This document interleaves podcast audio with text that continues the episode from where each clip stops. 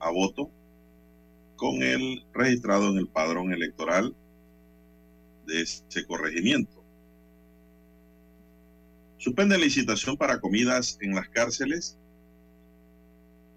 Panamá golea a Martinica y alarga su buen momento a pesar de que no tuvo un excelente partido, fue superior a Martinica. Entregan orden de proceder para construir microredes en la comarca en Veraguaná. Presentan ante la Asamblea proyecto de ley del Plan de Desarrollo de Colón. Comité Interreligioso cuestiona el contrato y piden una moratoria a la minera o minería metálica. Presidente se reúne con arzobispo Ulloa y griego ortodoxo estadounidense. También para hoy, dice Alemán, aspiramos a integrar una gran alianza opositora. País podría irse con su candidato propio. También para hoy, señoras y señores, gremios periodísticos solicitan retirar modificaciones a la ley de transparencia. Cifras desgarradoras. 40 mil niños han cruzado la selva de Darién. Contraloría registra más de 500 órdenes de auditoría. Funcionario de Acodeco y BDA a la Chirola por coimas.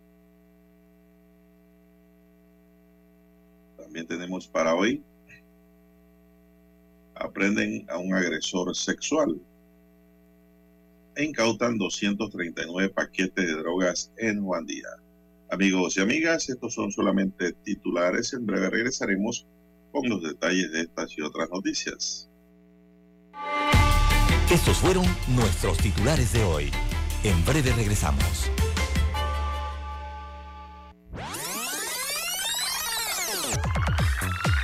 Omega Stereo tiene una nueva app. Descárgala en Play Store y App Store totalmente gratis. Escucha Omega Stereo las 24 horas donde estés con nuestra nueva app.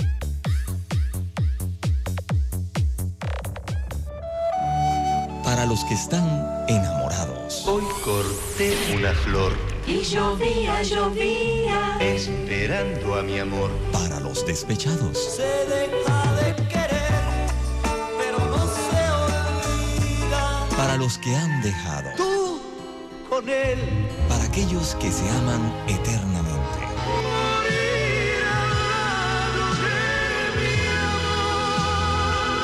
Para los que hacen propuestas indecentes. Yo necesito saber si quieres ser mi amante. Clásicos. Clásicos del sábado. Del sábado. Clásicos del sábado. Todos los sábados por Omega Estéreo 107.3, la radio sin fronteras.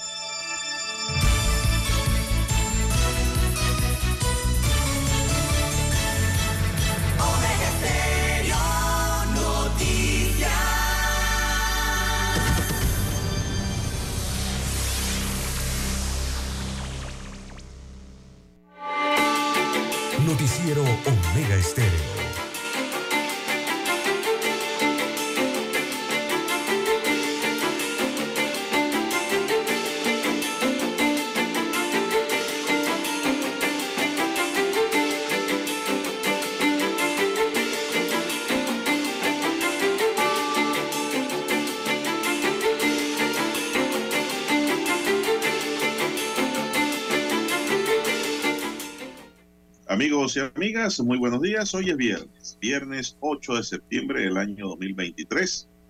Daniel Arauz Pinto, con P mayúscula, está en el tablero de controles. En la mesa informativa les acompañamos. César Lara.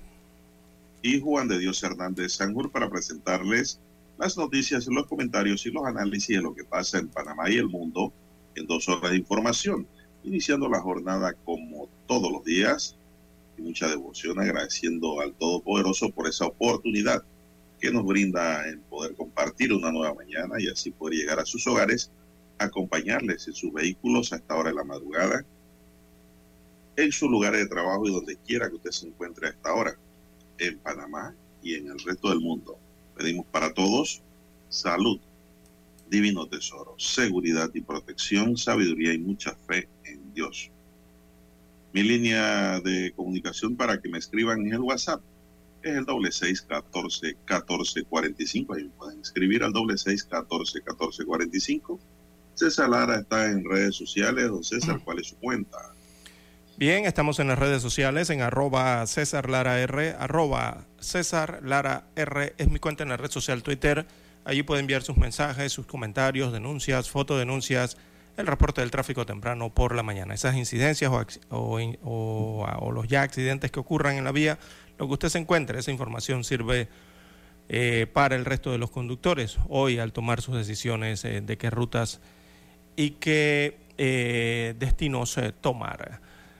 Buenos días, don Daniel Araúz, allí en el control maestro, a usted, don Juan de Dios, en la unidad remoto 1, y a todos los amigos oyentes a nivel de la República de Panamá, provincias, comarcas, el área marítima, todas cubiertas eh, por dos señales eh, de Omega Estéreo. También los que están en omegaestereo.com, cobertura a nivel mundial, eh, en Tuning Radio, y los que ya tienen su aplicación de Omega Estéreo en su dispositivo móvil, en su celular, puede escuchar la señal de esta estación. También los buenos días a los amigos oyentes en el canal 856 de Tigo, televisión pagada por cable a nivel nacional. Omega Estéreo llega a su televisor. ¿Cómo amanece para hoy, don Juan de Dios? Bueno, muy bien, gracias. Vamos a iniciar las noticias correspondientes a la fecha, don César, Dani, y pues don César, usted que le gusta el tema meteorológico, tenemos que la comunidad, una de Cartí Subdup, se despide de su pequeña isla antes de que se la trague el mar. Sé, eso lo hemos visto en redes sociales, es una realidad. Se mudan a tierra firme porque el cambio climático está devorando su isla. Actualmente más de mil personas viven hacinadas y sin agua potable en esta isla que mide el equivalente a cinco campos de fútbol. Entonces, es una pequeña isla. La subida constante del mar inunda regularmente sus casas. Sus habitantes viven de la pesca, el turismo y la producción de yuca y plátano, pero ahora tendrán que cambiar su estilo y modo de vida. Pensamos que nos vamos a hundir, que sabemos que va, va a pasar, pero faltan muchos años después será nuestra juventud quien lo disfrute. Entonces nosotros los padres pensamos en nuestros hijos. Cuenta una de las residentes. El gobierno cree que la isla se hundirá hacia el año 2050, don César, pero ya están tomando las medidas de precaución. El archipiélago de Gunayala está apenas entre 50 centímetros y un metro sobre el nivel del mar. Pero, don César, eh, aquí no lo tiene el tabloide Crítica Libre, pero yo pude percatarme de que a estos moradores eh, le han construido unas barriadas de tierra firme. ¿Dónde van a ser llevados? No, no sé si esas casas serán gratis, eso sí no lo pude entender ni me lo explicaron. No, no, no hubo información. O tendrán que pagar, ¿no? Al Banco Hipotecario Nacional, me imagino. Pero lo cierto es que van a sacar, don César, a los moradores que viven en esta isla Cartí su tub en Gunayala por seguridad. Eh, los cálculos hablan del año 2050, que será tragada por el mar, pero a mí me parece que eso va a ser antes, don César. Sí, esto está ocurriendo y no simplemente en Gunayala, en la comarca eh, acá Gunayala, en las islas, eh, en Panamá, esto está ocurriendo a nivel del mundial. Eh, está aumentando el nivel del mar poco a poco, año tras año, y se ha complicado con eh, los fenómenos climáticos, don Juan de Dios, los grandes aguaceros, eso que tanto hablan de los oleajes, ¿verdad? los vientos. Eso ha complicado no simplemente estas islas, sino alrededor del mundo, a las poblaciones que viven en ella y sobre todo en áreas costeras. Cada vez que usted ve eso que se mete el agua en la costa, bueno, ahora imagínense lo que le pasa a los que están adentro, isla adentro peor, ¿no? sufren más. Eh, y tiene que ver evidentemente con el cambio eh, climático, don Juan de Dios. Es la, son las islas de Cartí, Subdupu, eh, que están en la comarca eh, Nave Bugle. Eh, bueno, tendrán que abandonar sus islas, eh, don Juan de Dios, no hay más remedio. Eh, algunos los están haciendo con tiempo, otros prefieren esperar, ¿verdad? A, qué decide la naturaleza al, al pasar los años, pero las medidas en las matemáticas, don Juan de Dios, en las reglas que tienen allí de medidas, se están dando cuenta. O sea, suben milímetros, milímetros, va subiendo el mar año tras año y los está afectando eh, poco a poco. Eh, ¿Se las va a tragar el mar? Quizás, eh, quizás no ocurra, pero los pronósticos indican que sí. La elevación de las mareas los está afectando, sobre todo para la parte más intensa de los inviernos, en, de, perdón, de las temporadas lluviosas en Panamá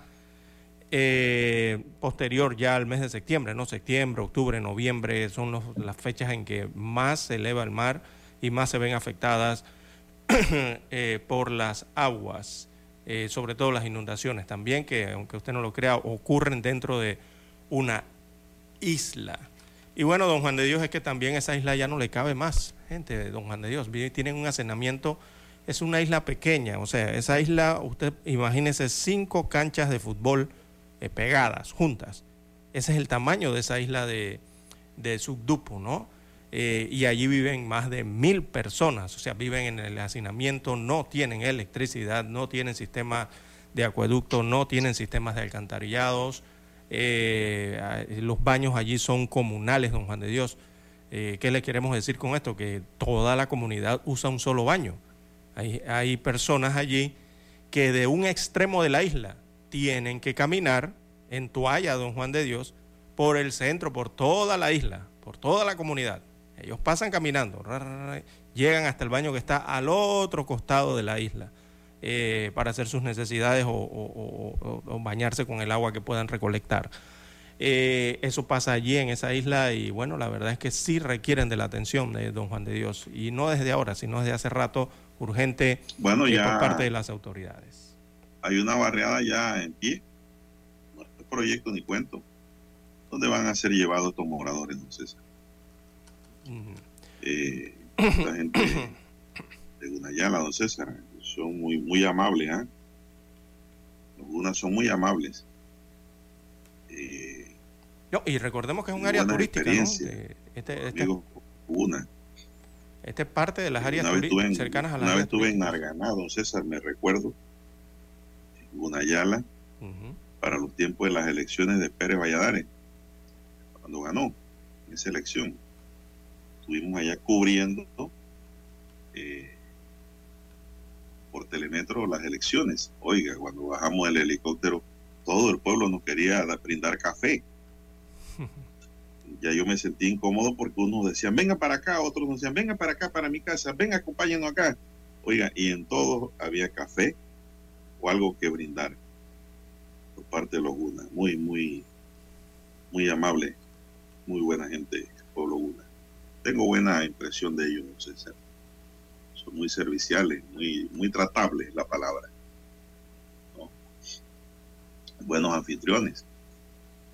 Eso es lo que puedo comentarle. Sí, y, Sobre el oye, tema de que la isla, allá muchos Gunas tienen su isla, don César. Sí, es que es una cuestión de cultura, es, una- es- es su tradición, don Juan de Dios, y la, y la un forma derecho de posesorio.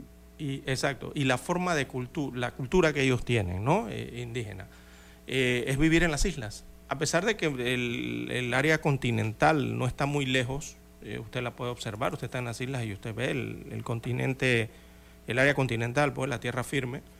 Eh, ellos allá lo que tienen es en el área firme tienen es sus hacen su agricultura verdad sus cultivos y otras actividades pero ellos viven en las islas simplemente se transportan no en barcos o en cayucos eh, a donde están sus áreas de actividades agrícolas ganaderas acá en la, en la, parte continental.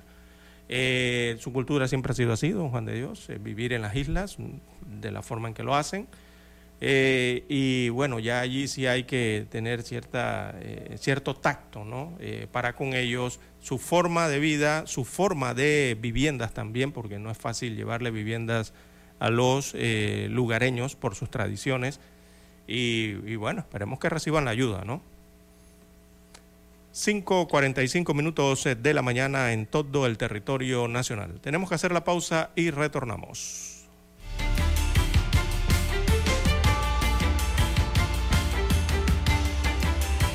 Para anunciarse en Omega Estéreo, marque el 269-2237. Con mucho gusto le brindaremos una atención profesional y personalizada. Su publicidad en Omega Estéreo. La escucharán de costa a costa y frontera a frontera. Contáctenos 269-2237. Gracias.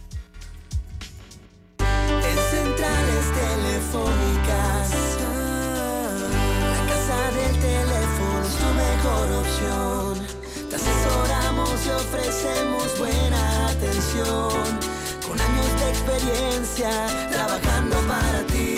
La casa del teléfono, ubicados en Via Brasil y Vista Hermosa. La casa del teléfono, líder de telecomunicaciones. La casa del teléfono, distribuidores de Panasonic. Ven a visitarnos. La casa del teléfono. 229-0465 lsdtcorp.com Distribuidor autorizado Panasonic La información y el análisis en perspectiva. De lunes a viernes, de 7.30 a 8.30 de la mañana. Con Guillermo Antonio Adames, Rubén Darío Murgas y Camila Adames Arias. En perspectiva. Por los 107.3 de Omega Estéreo.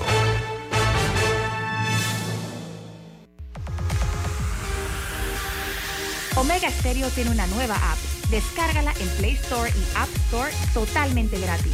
Escucha Omega Stereo las 24 horas donde estés con nuestra aplicación totalmente nueva.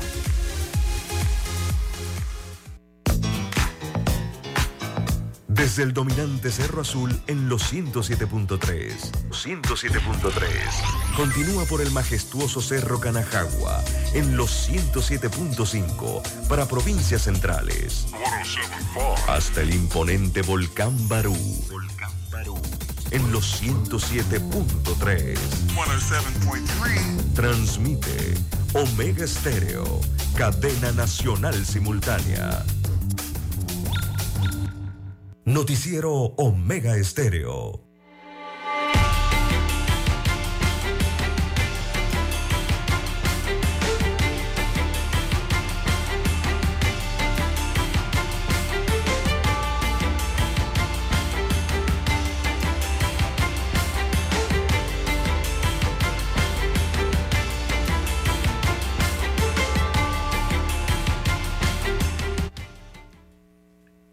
César, ¿qué más tenemos esta mañana? Son las 5.50 minutos. Bien, Bien, 5 cinco- 50 minutos de la mañana en todo el territorio nacional. En más informaciones para la mañana de hoy, don Juan de Dios. Bueno, eh, los favoritos ganaron ayer en el área centroamericana, eh, don Juan de Dios, en lo que son, es la Copa de Naciones eh, para definir cupos que serán para importantes torneos eh, continentales y también eh, mundiales. Así que ganó Panamá, era la favorita, y también ganó Guatemala. Eh, casualmente, don Juan de Dios, Panamá se tiene que enfrentar en tres días a Guatemala. Así que las dos están invictas. Esto ocurre entonces en la Liga de Naciones. Guatemala ganó, le superó a El Salvador y Panamá goleó entonces a Martinica en estadio alternativo en Penonomé, en la provincia de Coclé. Eh, 3-0 fue el resultado de este encuentro de- en casa, eh, con tantos de José Fajardo, minuto 9, otro de Ismael Díaz, minuto 47, y Cecilio Waterman eh, sentenció este partido al minuto, eh, a los minutos de reposición, ya 90 más 3, al minuto 93. Eh, anotó gol Cecilio Waterman, eh, bueno, recién ingresado prácticamente, ¿no?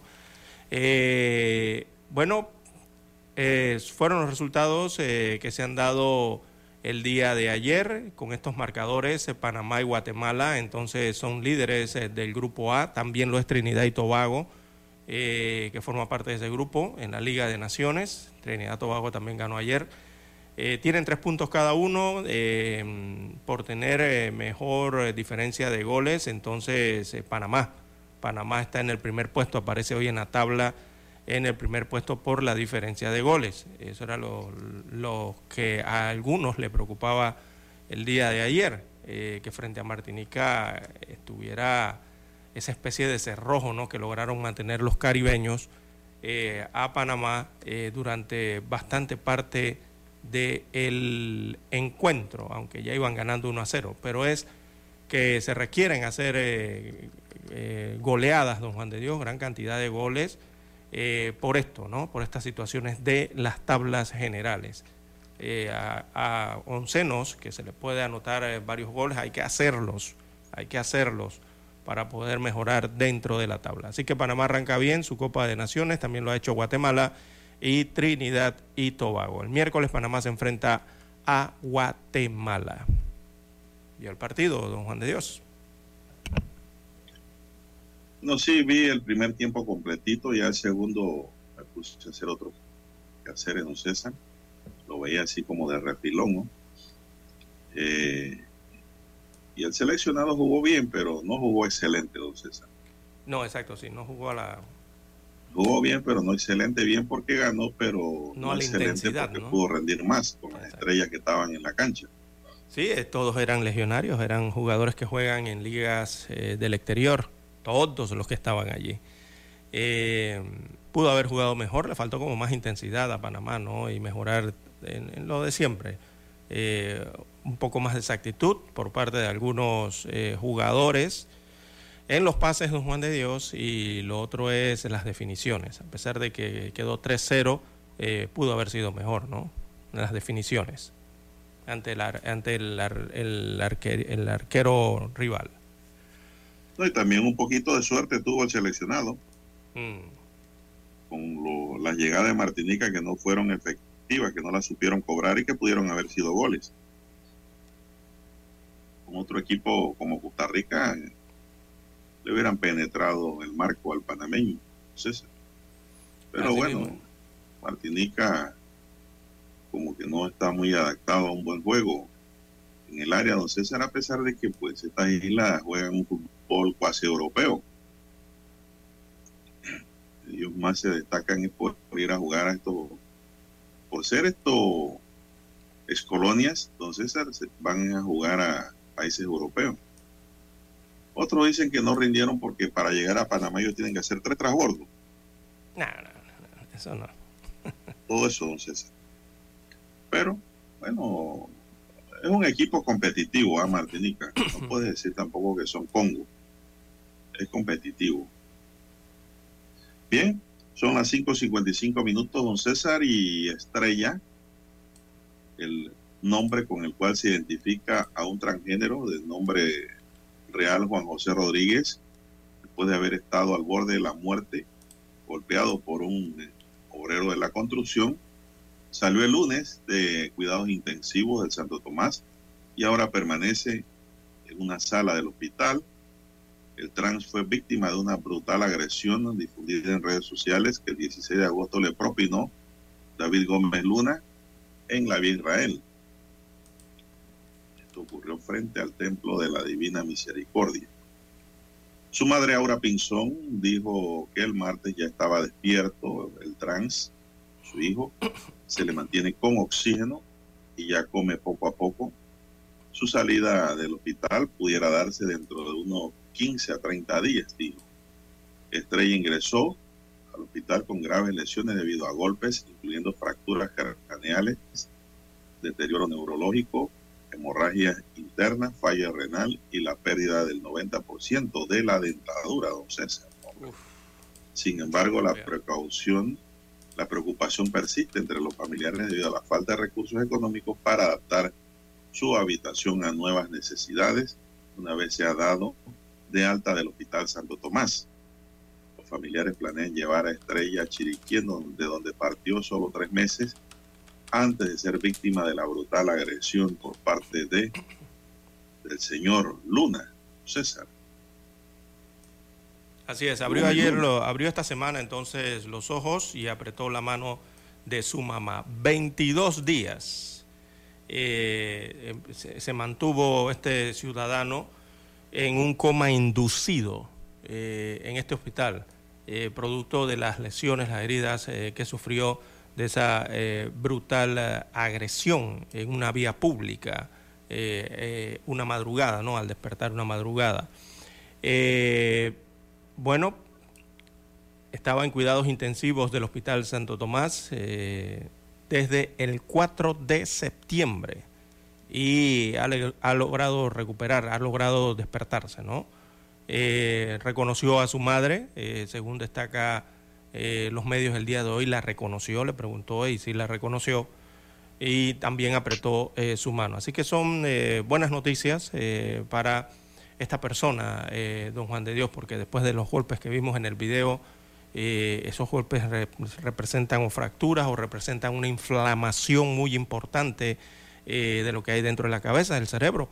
Eh, y eso a veces tiene sus secuelas. eh, pero bueno, vemos aquí que despertó, está consciente, reconoce a las personas y puede eh, mover sus músculos en este caso. Así que hay que esperar que tenga mayor recuperación de don Juan de Dios por parte de los tratamientos que se le están aplicando en este nosocomio. Según señalan desde sus familiares, desde el hospital, eh, Juan José Rodríguez Pinzón, recordemos que, bueno, es que utilizamos el nombre él porque así está en el caso que fue eh, ingresado a, a través del Ministerio Público, ¿no? Por esta agresión, ese es su nombre real. Pero es conocido entonces como Estrella, recordemos que es una persona transgénero eh, que fue brutalmente eh, golpeada.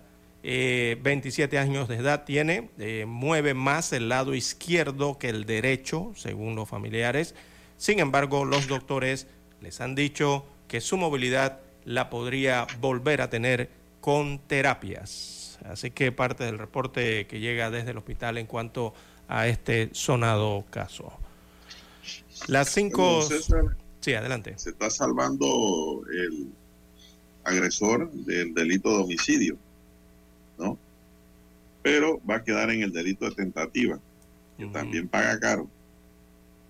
Problema buscado, don César. Mire usted, a veces la gente se busca los problemas gratis en la calle. Y eso fue lo que ocurrió, pues. Esto va a quedar en una tentativa de homicidio si Estrella sobrevive. Y el problema ya no está allí, don César, solamente. ¿Quién le va a reparar los daños civiles si ese Es que- muchacho no trabaja? Es que ahí viene. hasta desempleado. Ya la familia eh, señaló ayer que necesitan ayuda. Eh, su mamá Sí, hombre. eh, indicó que están necesitando adecuar el cuarto donde en los próximos meses eh, eh, este ciudadano seguirá su recuperación, ya que necesitan una cama especial, también aires acondicionados, entre otras, entre otras cosas, ¿no? otros enseres. Eh, ya están pidiendo ayuda a través de cuentas del Banco General y, y otro tipo de ayudas, ¿no?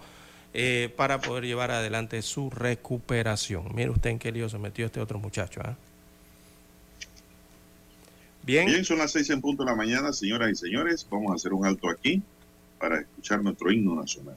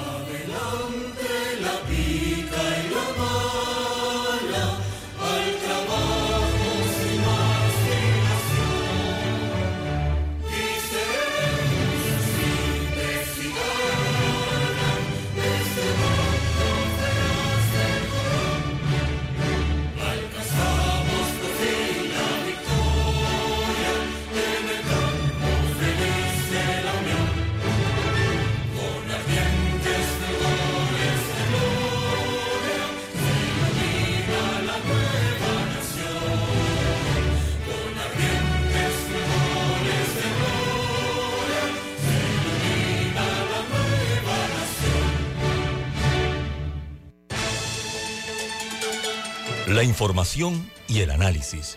En perspectiva. De lunes a viernes, de 7.30 a 8.30 de la mañana.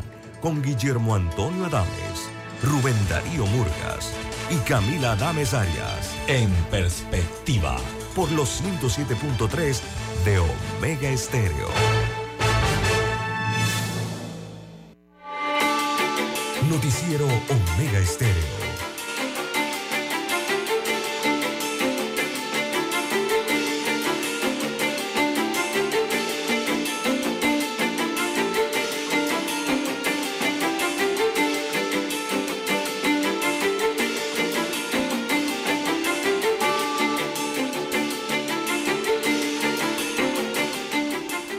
Son las seis cuatro minutos, señoras y señores. Buenos días, Panamá. Dos funcionarios de la Autoridad de Protección al Consumidor y Defensa de la Competencia, Codeco, y una mujer que laboraba en el BDA fueron condenados a cinco años de prisión por los delitos de corrupción de servidores públicos en violabilidad de domicilio.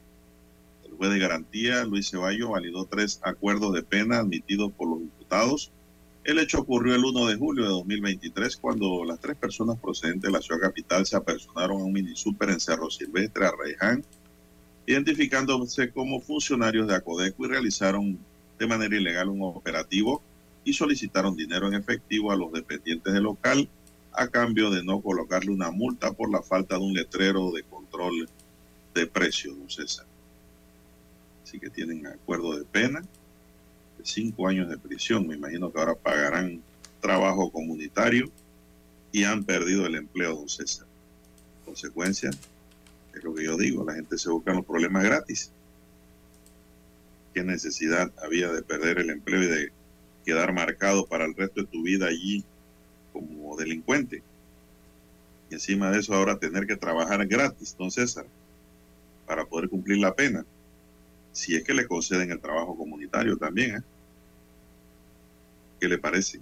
Bueno, eh, la conciencia de don Juan de Dios, ahí eh, eh, estás, tienes un trabajo legal, un trabajo permanente, don Juan de Dios, en la economía, claro, en la economía legal, en la que puedes estar bien, pero estos funcionarios han decidido entonces pasarse desde la línea pasarse hacia el otro lado, a la ilegalidad, a la economía paralela ilegal, esa que es perseguida entonces eh, por, eh, por lo que es. Eh, bueno, y gente que no tiene conciencia, don Juan de Dios, realmente, ¿no? increíble cómo echar a perder el futuro estos funcionarios por estas Complicar el futuro. Exactamente, qué, qué, qué tristeza, ¿no? Pero bueno, así es. Bien, don Juan de Dios, las seis, seis minutos eh, de la mañana en todo el territorio nacional. Anoche hubo choques eh, nocturnos eh, en la Universidad de Panamá. Esto entre manifestantes y unidades de la Policía Nacional. Debido, don Juan de Dios, a que había personas protestando, universitarios incluso protestando contra el contrato minero, la firma de este contrato minero entre el Estado eh, panameño y la empresa eh, minera Panamá subsidiaria de First Quantum Mineral, la canadiense. Así que hasta altas horas eh, de la noche, grupos universitarios se mantenían protestando contra este, esta acción de contrato minero. se daban enfrentamientos frente a la Universidad de Panamá, específicamente en la vía eh, Simón Bolívar, la transísmica conocida por todos, y también una de las vías eh, laterales, que es la vía, la avenida Manuel Espinosa Batista. Así que los antimotines eh, de la Policía Nacional lanzaron anoche bombas lacrimógenas y también gas pimienta, lo que afectó a residentes en los edificios, en los edificios cercanos a la Universidad de Panamá, e incluso, don Juan de Dios, afectaciones también a hospitales cercanos. Recordemos que contiguo también a la universidad está eh, el Hospital General de la Caja del Seguro Social.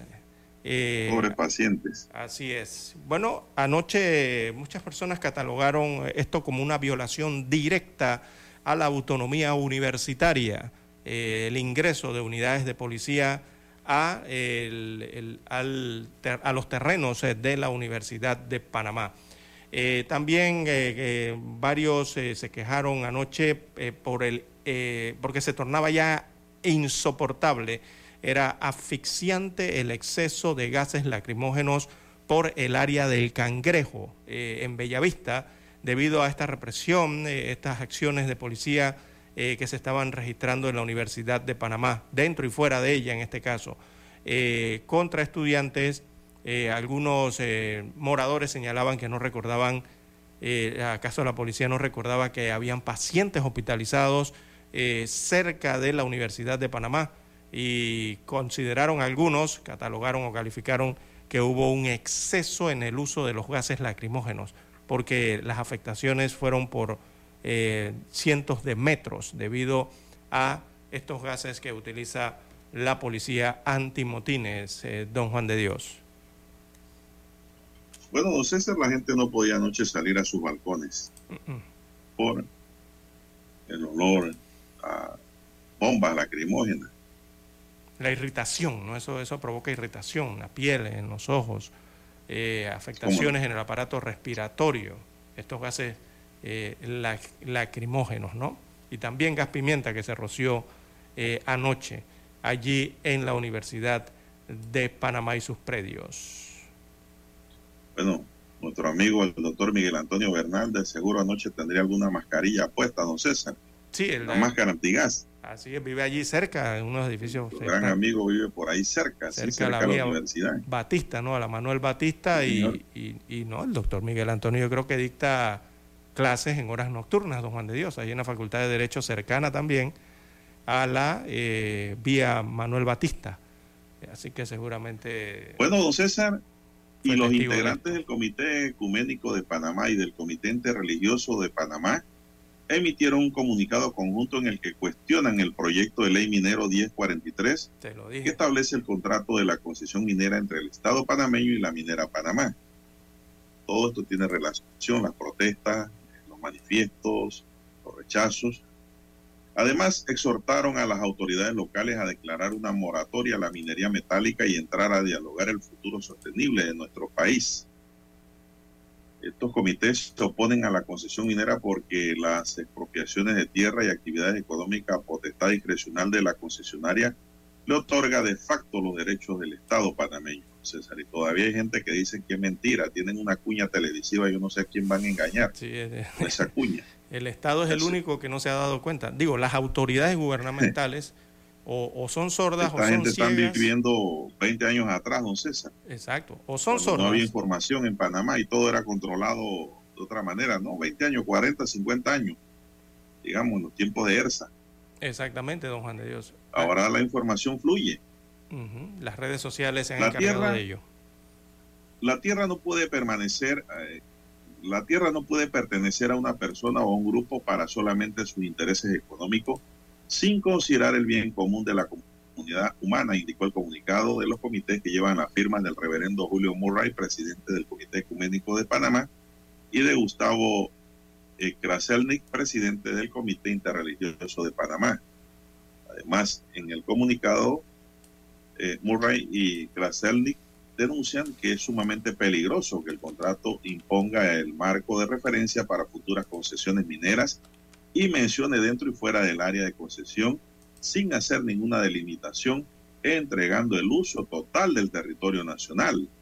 Hasta que me causa repugnancia, don César, cuando Eh, me acuerdo lo que leí. Otro punto que se planteó en el comunicado es que las comunidades manifestaron en el Pacto Bicentenario la necesidad de entrar a dialogar el tema en el marco del desarrollo humano integral y sostenible para la defensa de la vida, don César. Así que se pronunciaron ayer el Comité Interreligioso y la, el Comité Ecuménico sobre el tema minero. Y se van a seguir pronunciando diversas agrupaciones, asociaciones, sindicatos, gremios, eh, congresos, eh, de todo, ¿no? Eh, evidentemente. ¿Y por qué lo digo? Porque uno observó los videos, don Juan de Dios, se, eh, se acordará usted de la marcha de hace dos días, eh, esa gran marcha. Bueno, usted al observar las filas, o sea, las personas que iban allí caminando, protestando por su derecho, se, se, observaba muchos gremios que regularmente no son tan conocidos en los medios de comunicación, pero sí sorprendía ver que agrupaciones de personas, de trabajadores, de profesionales, no tan conocidas, estaban en la marcha entonces uno se, uno se quedaba, eh, le saltaba esto a la vista de don Juan de Dios, porque regularmente no participan de estas, de estas protestas o estos piqueteos o, estos movimientos, pero sí se les observó en esa marcha. Pero lo que pasa es que ante la multitud, eh, digo, los periódicos no alcanzarían, ni los radios, ni la televisión, para poder mencionarlos a todos, pero sí estaban allí, eh, con pequeños grupos, pero estaban allí. Entonces eso significa que en los subsiguientes días, las subsiguientes semanas, eh, se va a conocer de esto que estamos conociendo ya. Ya vimos a los evangélicos, aparte de los evangélicos, ahora los ecuménicos. Y así, por diversos sectores, eh, se estarán conociendo las posiciones en cuanto a este contrato minero. Uno que llamó la atención también bastante de don Juan de Dios en esto fue un sindicato. Hay un sindicato de trabajadores de la industria cervecera de Panamá don Juan de Dios, que también fue en esa marcha y salió a protestar porque ellos decían, sin agua no hay vida, sin agua no hay cerveza. Imagínate. Eso es cierto. Exacto. O sea, sin agua no hay ni cerveza, no hay soda, no hay las bebidas esas que tanto le gustan a los chicos, nada de eso hay. Si no hay agua. Embotellada. Eh, el agua, exacto, el agua embotellada. ¿Por qué? Porque todas esas industrias están conectadas a quién? Al gran lago Gatún. Y si se afecta eh, eh, e-, ese límite que hay de las aguas entre Coclé Panamá, eh, Colón, Panamá Oeste, a donde están ubicadas estas, estas grandes embalses o lagos, si eso se llega a afectar, don Juan de Dios, entonces se pierde todo lo demás. Entonces, ese es por eso es que los, los gremios, las asociaciones están preocupadas por esa eh, eh, situación, por el tema de este contrato minero entre el Estado panameño y First Quantum Mineral, ¿no? Con su subsidiaria minera Panamá. Ellos también mostraron su rechazo a, ese proyecto de ley eh, especial que les crearía una concesión en esas condiciones, ¿no?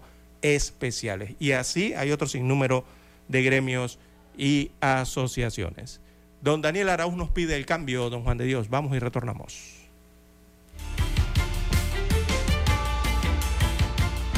Noticiero Omega Estéreo.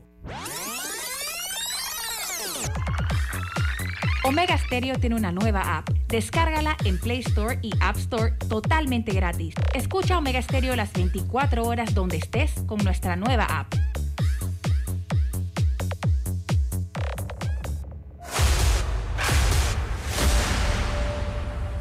Desde los estudios de Omega Estéreo, establecemos contacto vía satélite con la voz de América. Desde Washington, presentamos el reportaje internacional.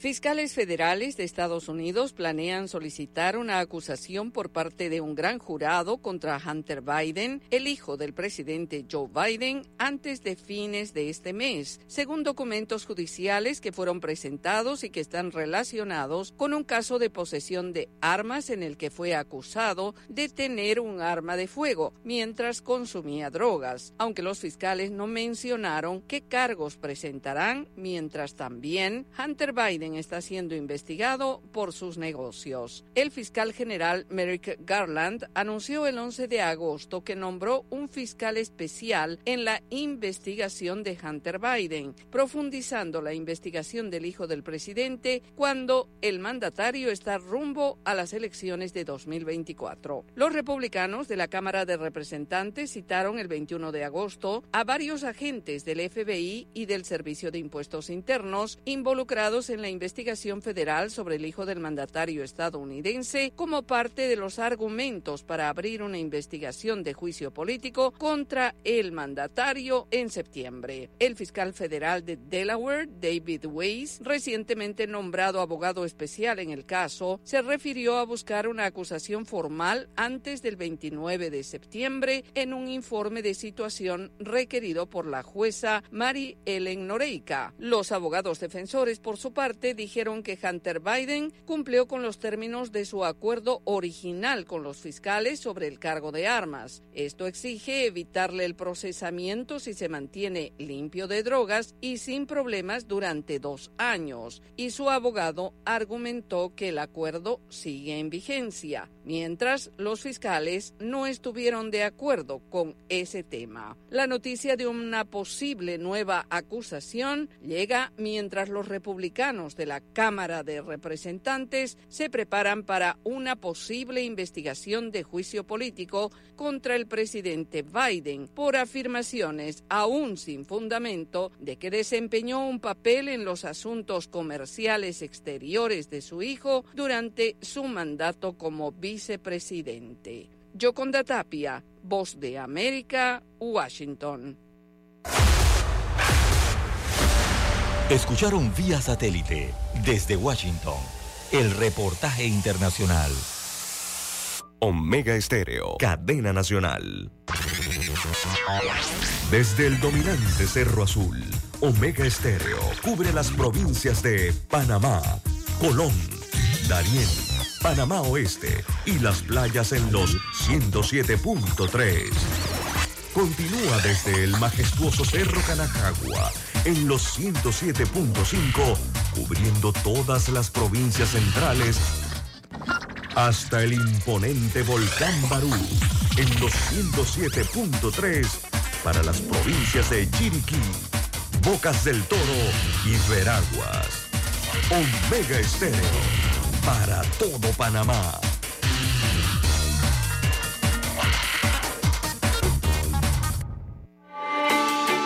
Noticiero Omega Estéreo.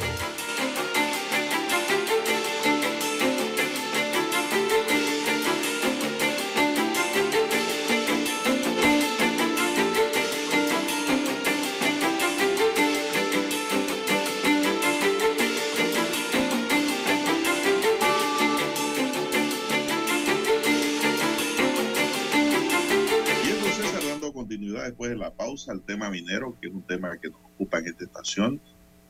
Eh, el debate del proyecto del contrato minero prosiguió ayer en La Pintada, con choques verbales entre grupos que apoyan el contrato y los que lo rechazan, sobre todo los sindicalistas. Hubo una gritería que en momentos provocó la suspensión de la reunión, ya que se cuestionaba que se asignaran más cupos de participación a los que respaldan el proyecto minero, es decir, buscar mayor respaldo parte de los organizadores y el gobierno. El presidente de la Comisión de Comercio, Roberto Abrego, cuestionó la indisciplina y el irrespeto. El ministro de Comercio, Federico Alfaro, llamó a la cordura y la calma. No podemos permitir que un grupo minúsculo que no es residente del área y que no representa a la comunidad trate de secuestrar el evento, añadió. En tanto, ayer en el Pleno Legislativo, los diputados del gobernante PRD Jairo Salazar y Daniel Ramos hicieron el llamado al Ejecutivo para que retire este proyecto, siendo ellos PRD también, para tener un mayor espacio de consultas y resolver las inquietudes que han surgido. Daniel Ramos, diputado coclesano, dijo que eran valiosas todas las opiniones y no pretendía descalificar a nadie porque como panameños tenemos la capacidad de sentarnos y llegar a conclusiones que favorezcan al país, dijo el político. Ayer también fue presentada una advertencia de inconstitucionalidad ante la Asamblea Nacional por parte de la Asociación Panameña de Derecho Constitucional, que solicitó la suspensión de la discusión del proyecto 1043 por nefasto. El exfiscal Giovanni Olmo señaló que la Asamblea está a tiempo de evitar una ilegalidad y una situación de inconstitucionalidad yo diría, César, una lesión al Estado, Sí. una lesión económica al Estado, porque después que esto se apruebe, don César, esto no tiene reversa, Así es. ¿cierto? Exacto, esto es lo que es tiene que tener contrato. pendiente de la población. Esto ¿no? no es un proyecto de ley que usted puede modificar. Bueno, sigo. El órgano legislativo debe ahora remitir la advertencia de inconstitucionalidad ante la Corte Suprema de Justicia para que dirima las actuaciones de los diputados.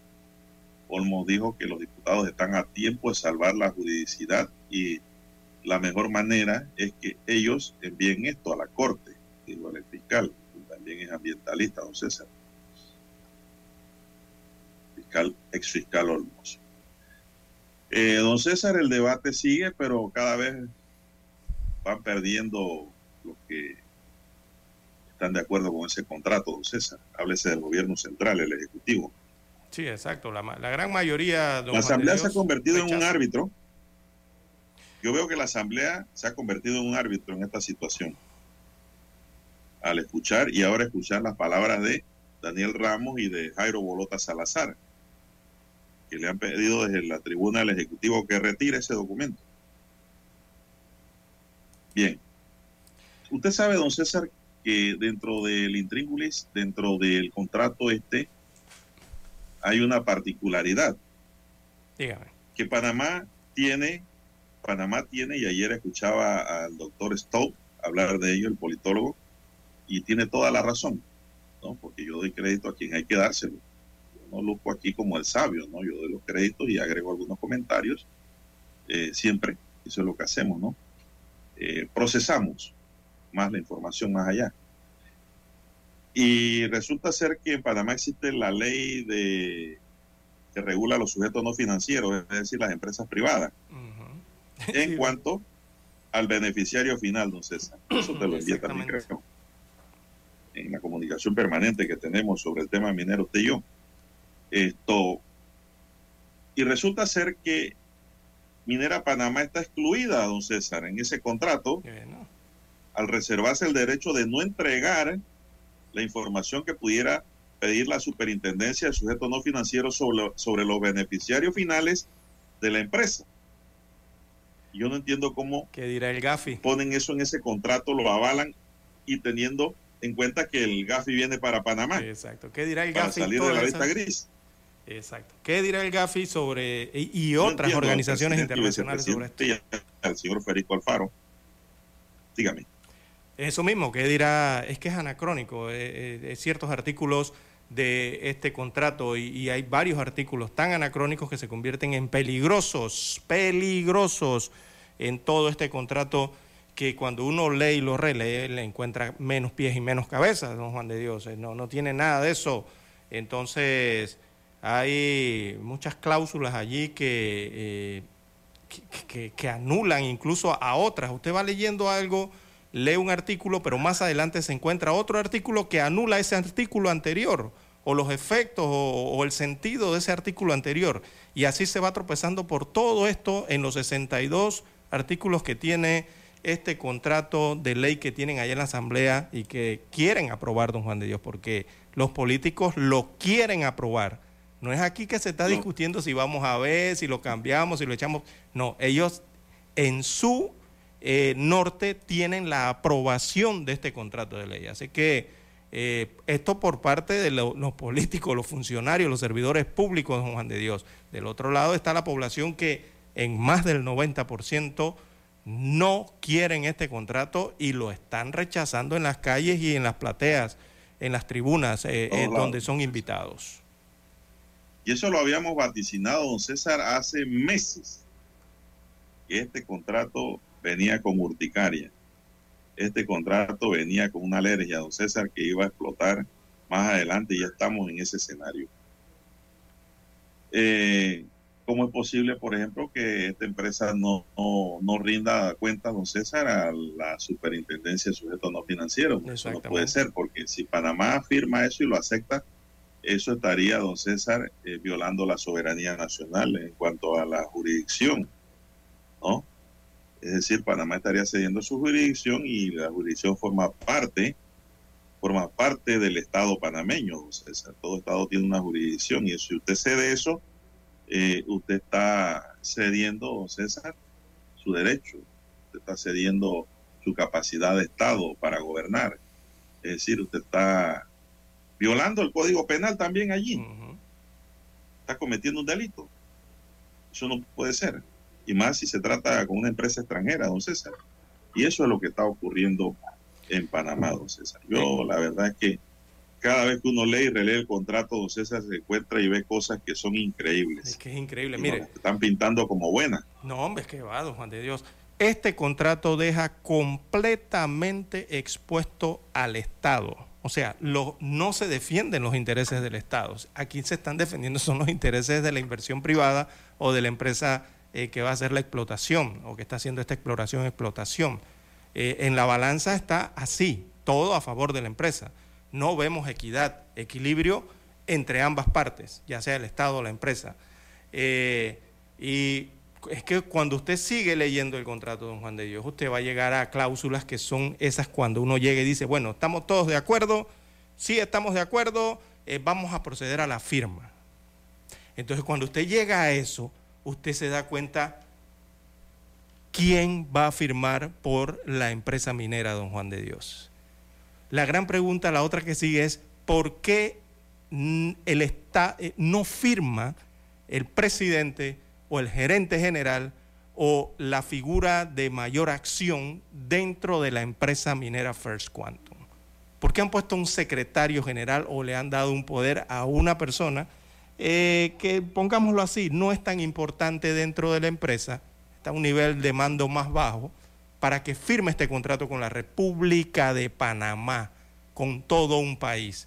Entonces, ¿por qué el Estado de Panamá no pacta con la verdadera dueña que es First Quantum Mineral? Por una parte, porque aquí hablan de Minera Panamá. Pero ¿quién es la dueña? First Quantum Mineral. ¿Por qué no firma el presidente de First Quantum Mineral ni el gerente general de esta empresa? Y el que firma el contrato, creo que es un apoderado legal o creo que es se funge como secretario de la empresa. Y eso es muy curioso, don Juan de Dios, cuando uno se lo encuentra en el contrato. Entonces, ¿cómo el secretario firmó a nombre de First Quantum? ¿Ah? A través de un poder. Pero el secretario lo hace en base a este poder eh, eh, especial, adoptado entonces por Minera Panamá, ¿no? en una resolución de junta directiva. Eh, que todo esto sabemos, usted es abogado y usted sabe que usted esos poderes los tiene que protocolizar, llevarlos al registro público, eh, que se los aprueben allí en el registro público. Pero resulta que ya se han hecho investigaciones, don Juan de Dios, y resulta que la mayoría de los documentos que estas empresas llevan al registro público y son registrados, aparecen allí públicamente en el registro. Pero ¿qué pasa? Este último protocolo eh, o poder especial que se le da al secretario es el único que no aparece en el registro público, don Juan de Dios. Entonces eso llama la atención dentro de todo el proceso de este contrato, ¿verdad? Eh, son cosas, detallitos que hay allí que a veces se les pasa a la gente, pero que son muy importantes dentro del conjunto de lo que significa este contrato minero entre el Estado y una empresa inversionista. Bien, las 6.30 minutos eh, de la mañana en todo el territorio nacional. Hacemos la pausa para escuchar el periódico.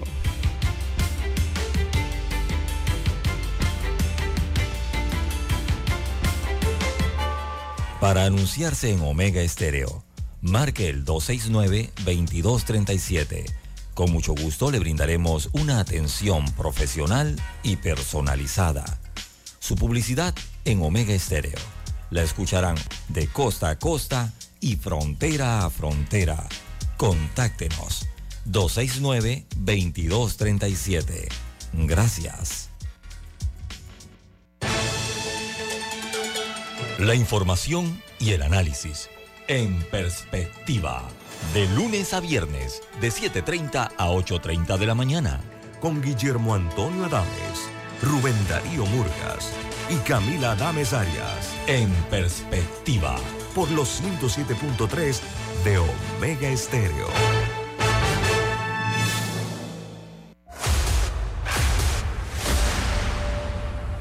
Desde los estudios de Omega Estéreo, establecemos contacto vía satélite con la voz de América. Desde Washington, presentamos el reportaje internacional.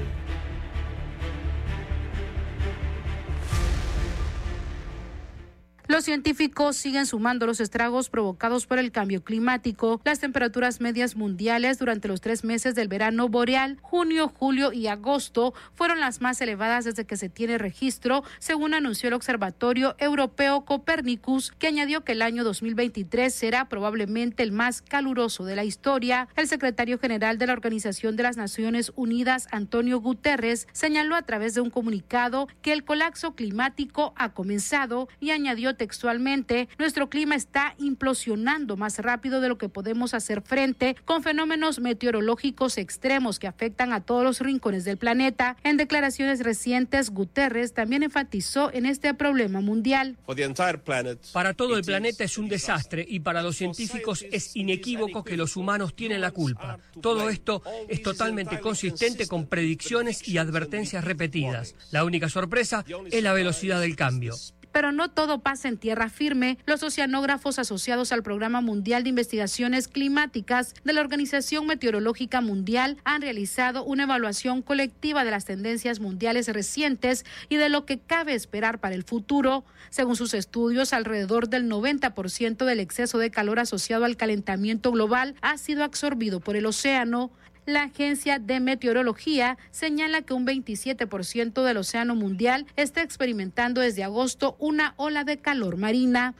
La vicepresidenta de Venezuela, Delcy Rodríguez, y el ministro de Petróleo y presidente del Estatal Petróleos de Venezuela, Rafael Telechea, están en China desde el martes en una visita oficial que, de acuerdo al canciller Iván Gil, busca fortalecer las relaciones bilaterales y las alianzas geopolíticas. Expertos coinciden en asegurar que se trata de una visita considerada clave y estiman que el principal objetivo sería lograr acuerdos financieros y comerciales que impulsen la producción y exportación petrolera. José Torojardi, economista y exdirectivo de PDVSA, recuerda que desde 2007 China hizo préstamos millonarios a Venezuela, que aún mantiene una importante deuda, y destaca que las condiciones actuales para Venezuela no son las mejores. El gobierno de Caracas busca mejorar las relaciones con China, pero en, un punto donde difícilmente podemos ser competitivos por lo que respecta a, la, los productos de importación de Venezuela. En tanto, Mariano de Alba, especialista en Derecho Internacional y asesor de Crisis Group, estima que la visita de Rodríguez y Telechea a China podría confirmar que el gobierno venezolano ve muy improbable una flexibilización de las sanciones de Estados Unidos a PDVSA, lo que los estaría llevando a intentar convencer al país asiático de invertir para aumentar la producción petrolera. Se trata de una teoría que Toro Hardy ve muy posible. China no parece tener la misma confianza que llegó a tener con las autoridades de Caracas. Tiene, sin embargo, otro tipo de intereses geopolíticos que a lo mejor también le interesa perseguir. Ahí puede haber un área común de entendimiento. De acuerdo a Transparencia Venezuela, entre 2007 y 2016, las diferentes líneas de crédito de China a Venezuela, a cambio de petróleo, alcanzaron los 62.146 millones de dólares, pero al menos públicamente no hay datos precisos del monto de la deuda que ya ha sido cancelada.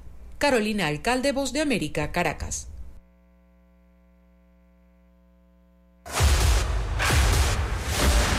Escucharon vía satélite desde Washington el reportaje internacional.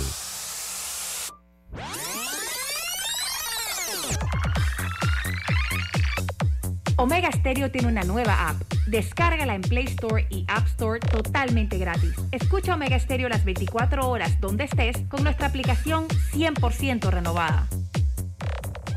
Noticiero Omega Estéreo. Las noticias impresas en tinta sobre papel. Con ustedes. Escuchando el periódico. Los titulares de las primeras planas de los diarios estándares de circulación en Panamá.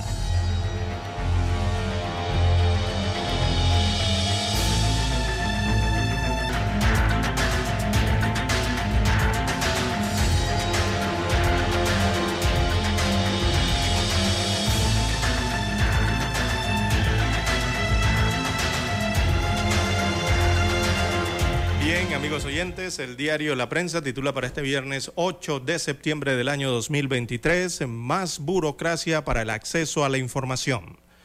Destaca el rotativo como principal titular al proyecto de ley 1031 que se discute en el órgano legislativo.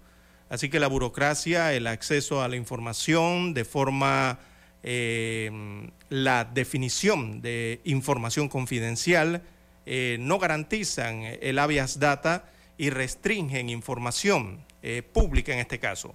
Estas son algunas eh, de las 17 observaciones que la Procuraduría General de la Administración hizo al proyecto de ley 1031 que elimina la ley 6 de transparencia. Así que la iniciativa del órgano ejecutivo de derogar la ley de transparencia establece procesos que implicarían retrasos para obtener datos de interés público. Destaca hoy la principal nota del diario La Prensa. En otros títulos de portada concluyen consultas en La Pintada y Donoso, esto respecto al contrato minero.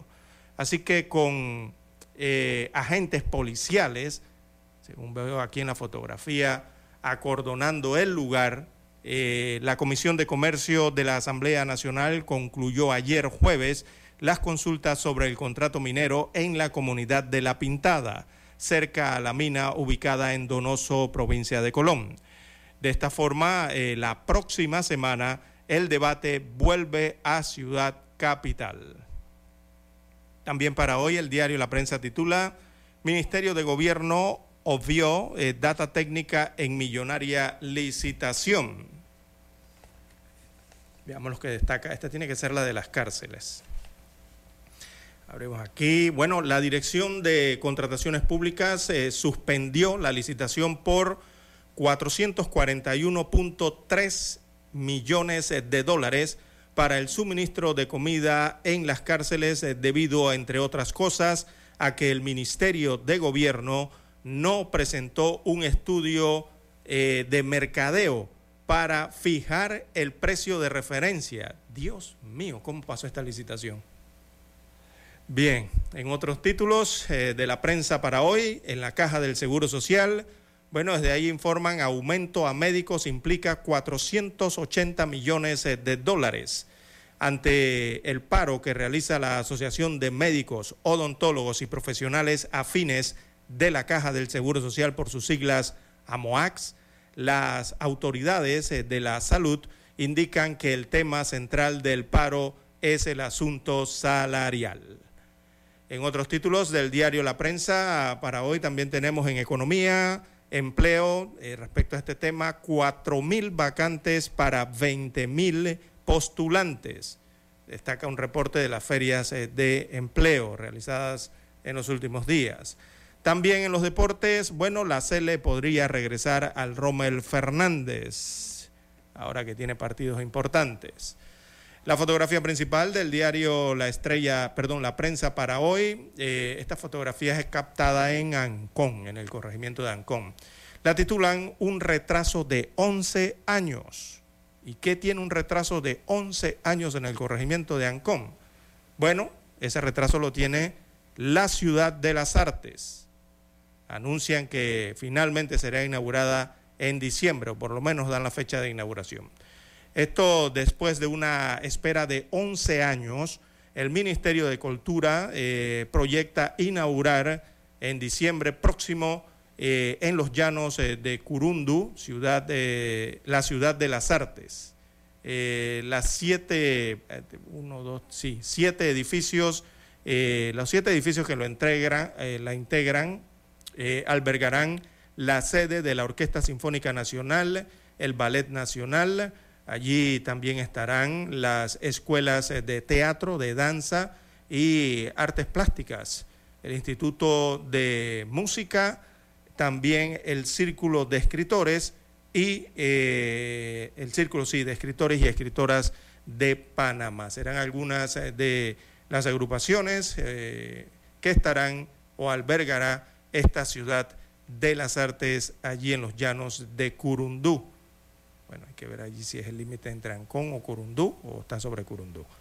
Bien, eh, también viene inserto hoy en el diario La Prensa, veamos la revista Ellas, el título de portada para hoy en la revista eh, Moda en Tierras Altas, esto en la provincia de Chiriquí, es el principal reportaje que presenta la revista Ellas para hoy viernes. Bien, eh, pasamos ahora a revisar los principales titulares que presenta en primera plana la estrella de Panamá. Bien, la estrella para hoy, amigos y amigas, nos dice investigan irregularidades en el padrón electoral de San Felipe. La Fiscalía General Electoral inició una investigación por las irregularidades en la cantidad de electores que aparecen en el corregimiento de San Felipe, 3.900, comparado con la cifra de la población mayor de 692, que arrojó el reciente censo de población de vivienda de la Contraloría. El Código Electoral exige que las personas pasen al menos cuatro noches a la semana en el lugar donde tienen registrada su residencia electoral. El Tribunal Electoral reconoce que no hay forma de excluir a una persona del padrón electoral y solo queda presentar una denuncia penal contra el elector que vota en un lugar en el que no reside, don César. César, usted no reside en San Felipe. Usted es residente de Betania. Mucha gente se ha mudado del lugar, don César, pero siguen votando allá. Y cuando uno se muda, usted tiene que cambiar de residencia. Porque de lo contrario estaría infringiendo las normas electorales. Contrato minero a la espera del informe para su primer debate. La Comisión de Comercio concluyó las consultas en las comunidades y ahora deberá esperar un informe para discutir en primer debate el proyecto de ley que aprueba el contrato entre el Estado y la empresa minera Panamá. Cifra récord de niños que han cruzado por la selva de Darién. UNICEF hace un llamado. Un proyecto para implementar la tecnología móvil al servicio de la educación, salud e industria 4.0. Restrepo, un viaje a campo de refugiados. La escritora Laura Restrepo habla de su más reciente obra, Canción de Antiguo Amantes, que nace de un viaje a campos de refugiados en África. Desde la noche del pasado miércoles, don César, don Dani, las personas empezaron a llegar a Tlapa. Pero usted sabe para qué. Para asistir a la feria de empleo organizada por la empresa Concerta y el Ministerio de Trabajo. Esta feria concluye hoy, en la que se ofrecen unos cuatro mil puestos de trabajo. Han acudido miles de jóvenes, don César, a presentar currículum y buscar un empleo. El desempleo en Panamá es galopante.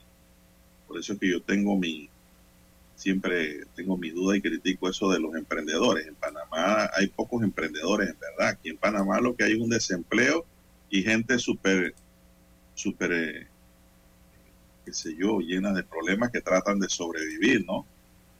Eh, ante una situación como la falta de un empleo formal. Entonces se dedican a hacer cositas por ahí de trabajo esporádico, ofrecen cosas para vender, se vuelven revendedores. Y eso le quieren llamar aquí también emprendedores. No, la emprendeduría es otra cosa. Suspenden licitación de comidas para las cárceles. La Dirección de Contrataciones Públicas suspendió la licitación para la preparación y distribución de comidas en las cárceles de la provincia de Panamá, que adelanta el Ministerio de Gobierno por la suma de 441,1 millones de dólares a raíz de que no se ha hecho no se han hecho las modificaciones al pliego de condiciones como se acordó en la reunión de homologación. Estos son los titulares de la Estrella de Panamá y concluimos con ello la lectura de los titulares correspondientes a la fecha. Hasta aquí, escuchando el periódico. Las noticias de primera plana, impresas en tinta sobre papel. Noticiero Omega Estéreo. Desde los estudios de Omega Estéreo, establecemos contacto vía satélite con la voz de América. Desde Washington, presentamos el reportaje internacional.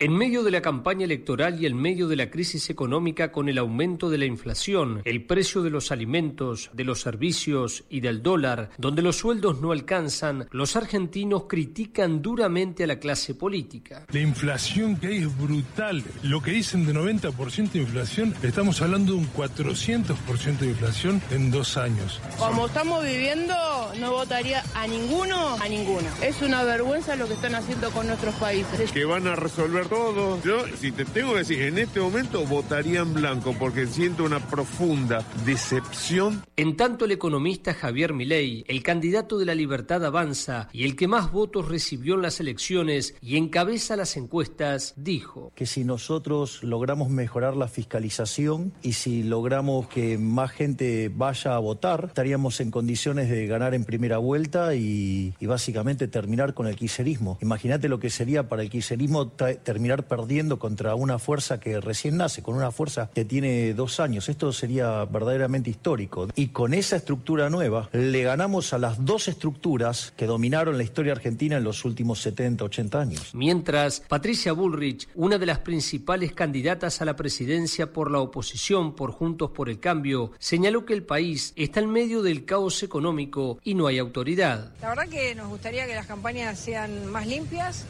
El tema es que hoy, hoy Massa es candidato, es medio presidente, ministro de Economía, es todo junto, en vez de ocuparse de la inflación que está destruyendo a la gente, del dólar que sigue aumentando. Por su parte, el candidato del oficialismo y actual ministro de Economía, Sergio Massa, prometió que va a generar un cambio radical, eliminando a los especuladores. Cuando no hay antagonismo en el proyecto productivo o en el proyecto federal de país, nos quieren envenenar con el antagonismo político. Y nosotros desde el 10 de diciembre vamos a convocar a un gobierno de unidad nacional bajo la consigna para un argentino no hay nada mejor que otro argentino. El panorama político en Argentina es muy complicado y está avivado por una situación social y económica muy compleja. Juan Ignacio González Prieto, Buenos Aires. Escucharon vía satélite desde Washington el reportaje internacional. Noticiero Omega Estéreo. Problemas de tierra. Reclamos por accidentes. Despidos injustificados. Reclamos de herencias, sucesiones, daños y perjuicios. Todo problema legal civil, penal y laboral, consulte al 6614-1445. Licenciado Juan de Dios Hernández le atiende. 6614 1445, con atención en Panamá, Panamá Este, Panamá Oeste, Colón, Coclé, Santiago, Herrera y Los Santos. Anote y consulte 6614-1445. Es momento de adentrarnos al mar de la información. Este es el resultado de nuestra navegación por las noticias internacionales más importantes en este momento.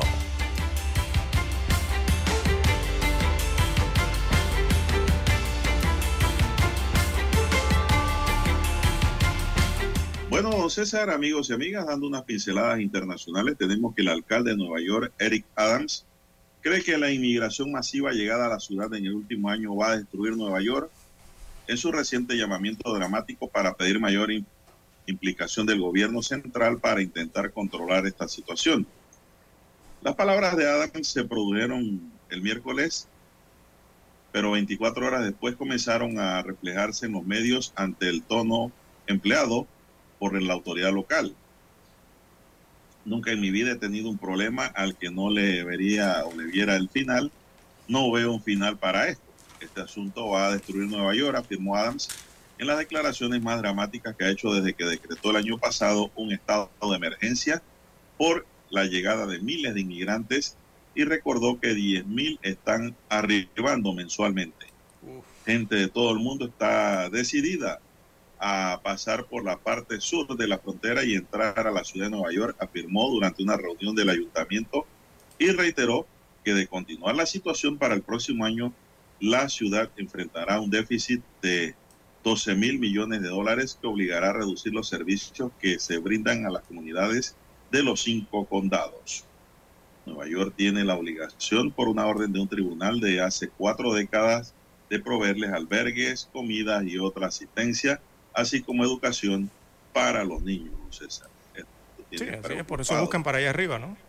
Cuando llegan a la frontera sur de los Estados Unidos, logran pasar, lo primero que hacen es, eh, no se van ni hacia el oeste, muchos no tampoco hacia la parte sureste, se van es al noreste, se van para allá arriba donde está Nueva York, eh, Chicago, ¿no? eh, por las eh, garantías o beneficios que brindan estos estados eh, en la Unión Norteamericana.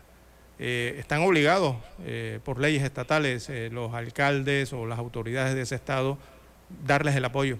Eh, es una obligación, allá no es opción, allá es te aplican la ley, le aplican la ley al alcalde. Por eso quizás el grito, ¿no? Adicional a que la mayoría de los inmigrantes toman para Nueva York, don Juan de Dios. Ese es el gran problema, ¿no? Habla de una cifra allí de 10 mil a 12 mil por eh, mensuales. Eh, yo diría que hasta más eh, se lleva el mes para Nueva York. Ya los suburbios están eh, resintiendo esto, los suburbios de Nueva York, la periferia de Nueva York en este caso. Quizás no se note tanto en el centro, esas grandes avenidas que uno está acostumbrado a ver en los cables internacionales o en las películas, pero sí las periferias, o sea, los barrios en las periferias están bien complicados con el tema de los migrantes, don Juan de Dios. Las 6.53, 6.53 minutos eh, de la mañana en todo el territorio nacional. Bueno, eh, en más notas eh, de carácter internacional, tenemos que el gobierno de Italia, esto en Europa, ha aprobado un decreto que hará más fácil que los menores de edad vayan a prisión. Vamos a ver por qué en Italia hacen esto.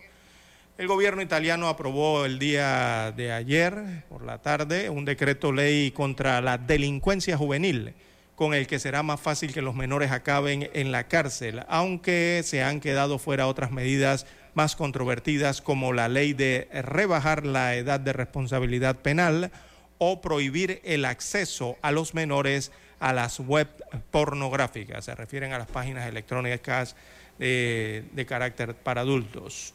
Bueno, el decreto Caivano, así lo llaman allá en Italia, que forma o, o que toma su nombre de la localidad cerca de Nápoles, esto al sur, con graves problemas de delincuencia y abandono, y en donde la reciente violación de dos primas de 10 y 12 años de edad eh, por un grupo de menores ha conmocionado el país italiano. También castiga entonces con pena este decreto eh, a los padres que no escolaricen a sus hijos. Esas son las determinaciones que están tomando en Italia respecto a los menores de edad. Es que Italia tiene serios problemas, eh, don Juan de Dios, con el tema de las mafias, el narcotráfico y la delincuencia en general, pero en, cierto, en ciertas regiones del país de la bota, ¿no? como lo conocen muchos a Italia, más hacia el sur. Eh, hay una problemática muy seria eh, para esas áreas de Sicilia abajo, ¿no? donde está Nápoles y otras, en donde prácticamente hay un territorio dividido, eh, don Juan de Dios, lastimosamente para las ilegalidades, o sea, para todas estas bandas criminales las camorras, como la llaman por allá. Bien, eh, es lo que ocurre en Italia, don Juan de Dios, 6.56 minutos de la mañana.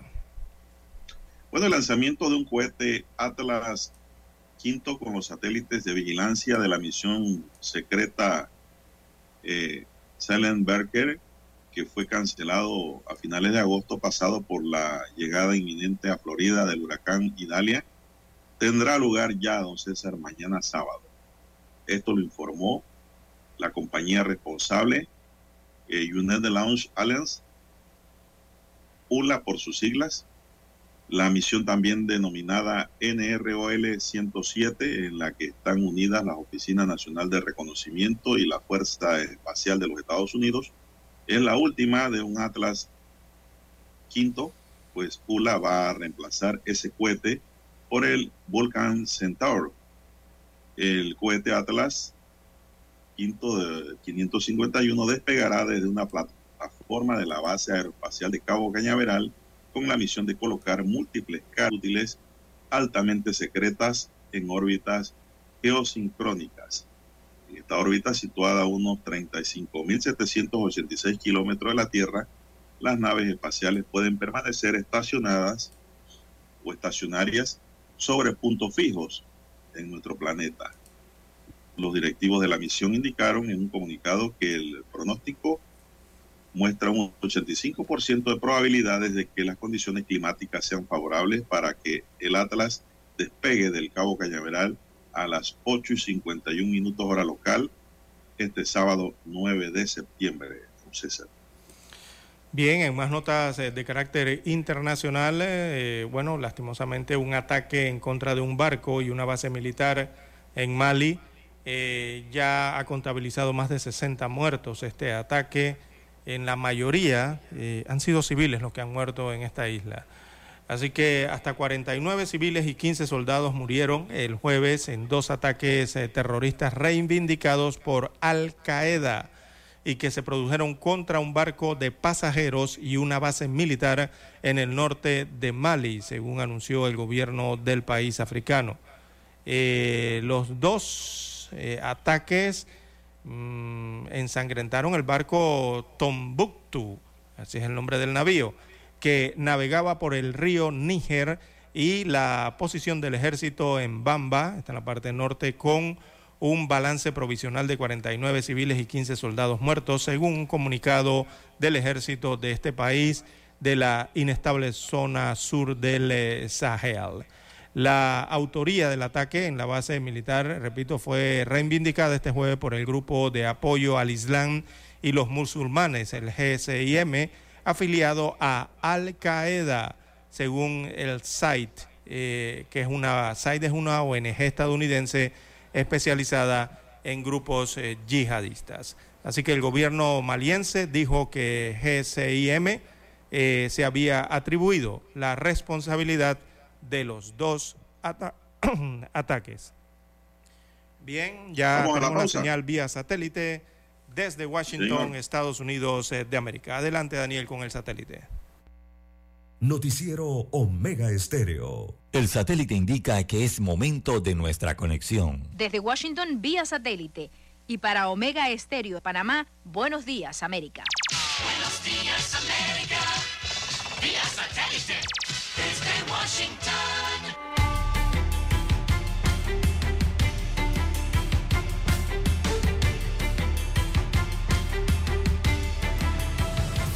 Desde Washington. Les informa Gustavo Cherkis.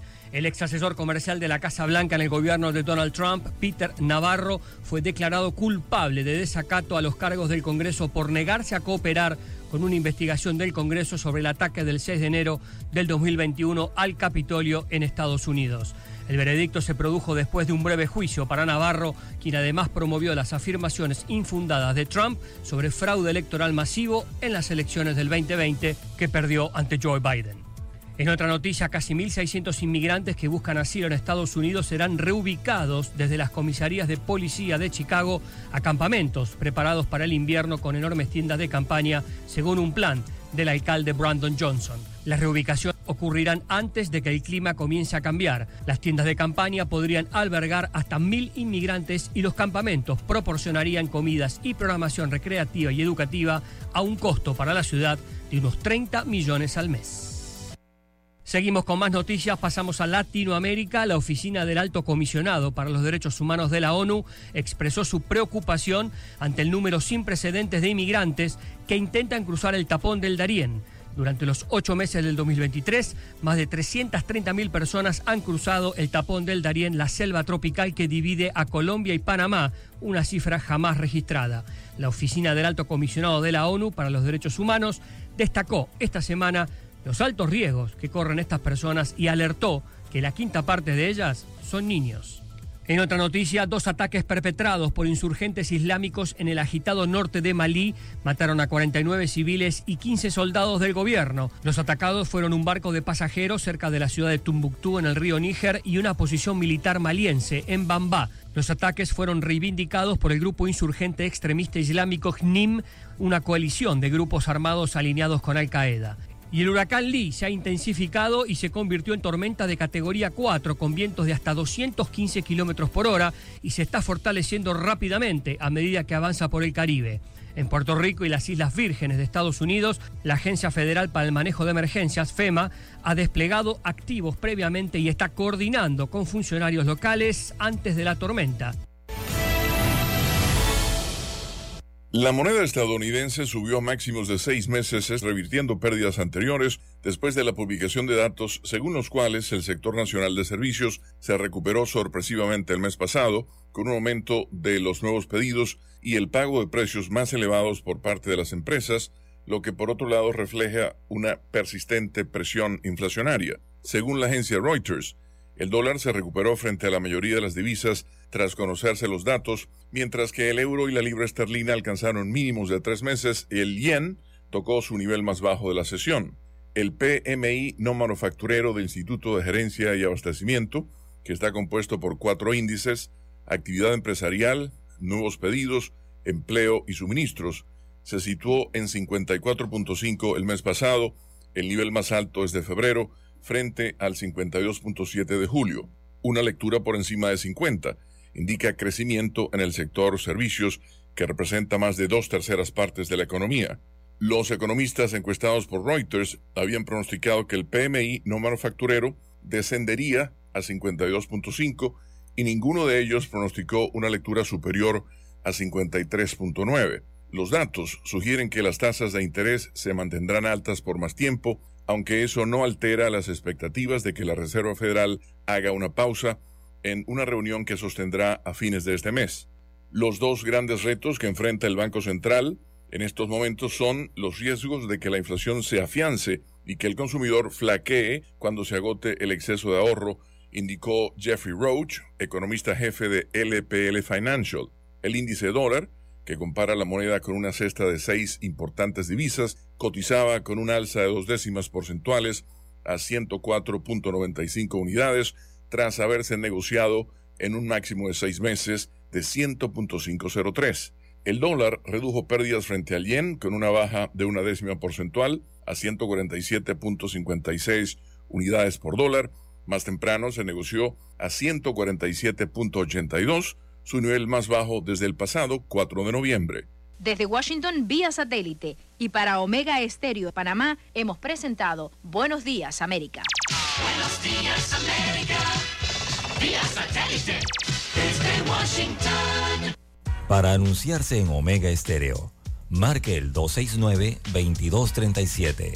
Con mucho gusto le brindaremos una atención profesional y personalizada. Su publicidad en Omega Estéreo. La escucharán de costa a costa y frontera a frontera. Contáctenos 269-2237. Gracias. La información y el análisis en perspectiva. De lunes a viernes, de 7.30 a 8.30 de la mañana. Con Guillermo Antonio Adames, Rubén Darío Murgas y Camila Adames Arias. En perspectiva. Por los 107.3 de Omega Estéreo. Evoluciona con e-commerce de Global Bank. Impulsa tus ventas con nuestro servicio de comercio electrónico. Conoce más en www.globalbank.com.pa. Global Bank, primero la gente. Noticiero Omega Estéreo.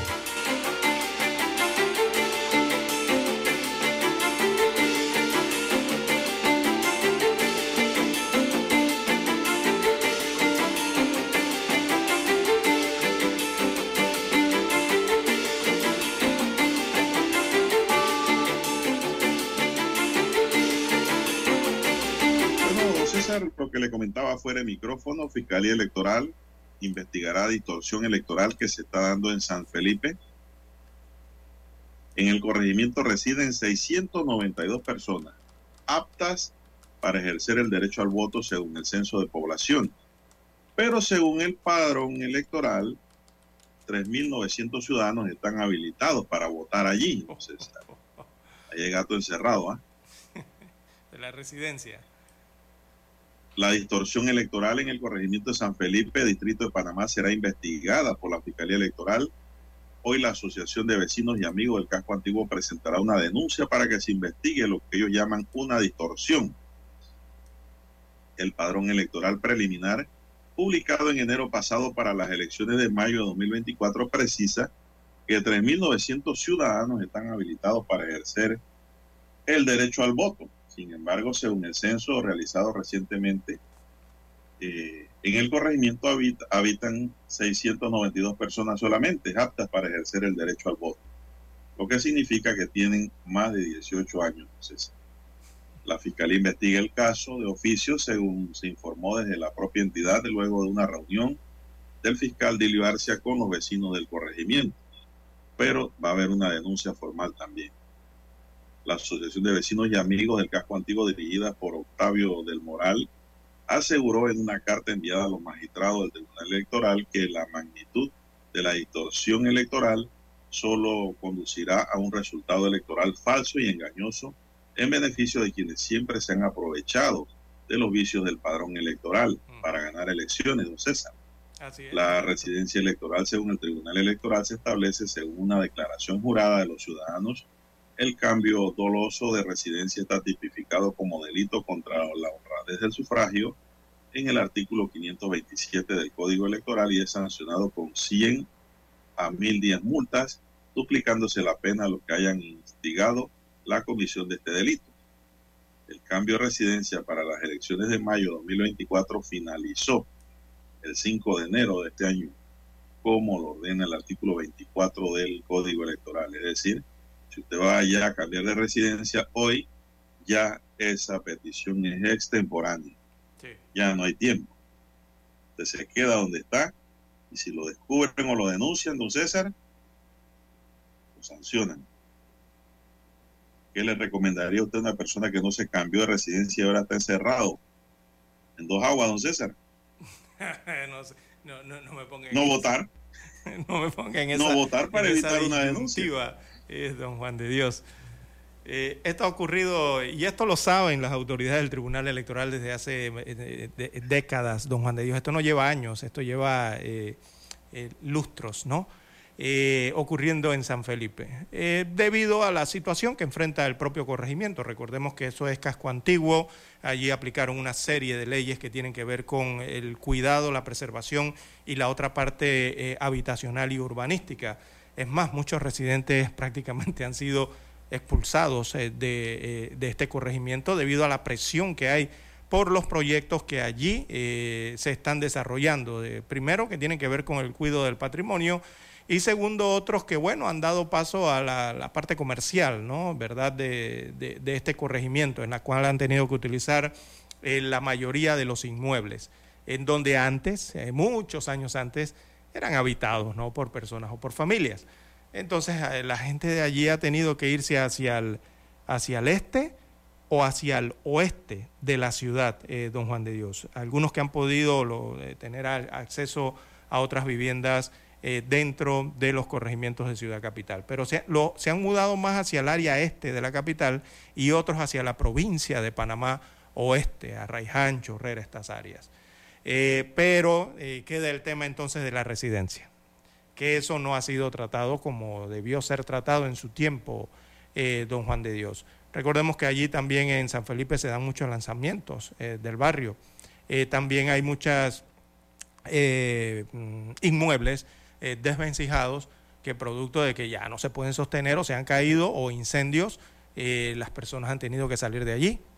No quieren salir de allí, pero por bueno, urgencia, emergencia, han tenido que irse a vivir a otros puntos eh, del país o de la capital. Pero ¿por qué el Tribunal Electoral eh, no ha hecho esto de los cambios de residencia o alguna acción especial para ordenar esto? Eh, eso lo tiene que explicar el Tribunal Electoral. Ahora bien, cada vez que usted va a hacer la renovación de su cédula, don Juan de Dios, cuando le toca, eh, allí le preguntan a usted, cuando usted se sienta, le preguntan, ¿y usted dónde- reside? Y aquí aparece que usted reside en tal lugar, usted acepta que reside, bueno, eh, allí es donde se hace el cambio de residencia, ¿verdad? Eh, sí, yo estaba registrado en San Felipe, pero ahora vivo, no sé, en, Burunga, un ejemplo. Y ya lo registran ustedes ahí en el circuito de, de donde está Burunga. Pero hay que ver si eso se hace allá en el Tribunal Electoral, eh, don Juan de Dios, o si es que les están permitiendo, a pesar de eh, solamente eh, con que digan que viven en San Felipe, quedarse allí eh, como residentes, aunque no pernocten en esa área, no residan allí. Eh, bueno, No sé en cuanto a la votación de don Juan de Dios, qué recomendarles. Bueno, es una, es una práctica viejísima, don César, desde que yo abrí los ojos. Que muchos candidatos y precandidatos se llevan a gente a determinado punto de la geografía con nombre y cédula y lo inscriben como residente del lugar para que vayan a votar por él en ese lugar. Exacto. Esa práctica es un delito. Entonces, eso atenta contra la pureza del sufragio porque ese candidato lo va a escoger alguien que no vive allí. Entonces, es un proceso viciado. Ojalá la Fiscalía Electoral le meta marcha esta situación y siente a más de cuatro en el banquillo de los acusados, don César. Y hacer la actualización, que es lo que hay que hacer, eh, don Juan de Dios. Si, si el tribunal no se mete a hacer actualización allí, eh, seguirá ocurriendo lo mismo. Ya ha ocurrido hace más de una década, más de 20 años llevan en esto, y sigue lo mismo. Gente que nació allí, gente que crecieron allí, en ese sector, después han sido desplazados por el desarrollo que hay allí o por algún incendio o algún desalojo y migraron a otro punto de la República, pero no les cambian la residencia. Y esto no es de hace cinco años, esto hace más de 20 años viene ocurriendo. Bueno, don César, eso, ese, ese relajito se acaba cuando se establezca claramente que su residencia donde usted vive, Exacto, sí. donde usted duerme, Pernocta, exacto, sí. Ya listo, donde usted duerme, ahí se acabó. Ahí es su residencia. No, de que no, yo duermo aquí, pero vivo allá. Pero estoy yo dentro del mismo circuito. o dicen No, estoy dentro del yo mismo duermo aquí circuito. con mi señora, pero eh, yo vivo allá con la amiga. No, no, no. Así no. Un solo lugar. El domicilio donde usted pernocta, ese es el lugar donde usted va a votar. Punto. Si usted quiere eh, votar por alguien y que usted cree en su comunidad, entonces deje ese domicilio donde está durmiendo y váyase a vivir a ese lugar. Entonces, para que pueda votar allá. Bien, son las 7:15 minutos, Daniel. Vamos a hacer la última pausa y regresamos. Noticiero Omega Estéreo. Desde los estudios de Omega Estéreo, establecemos contacto vía satélite con la voz de América. Desde Washington, presentamos el reportaje internacional.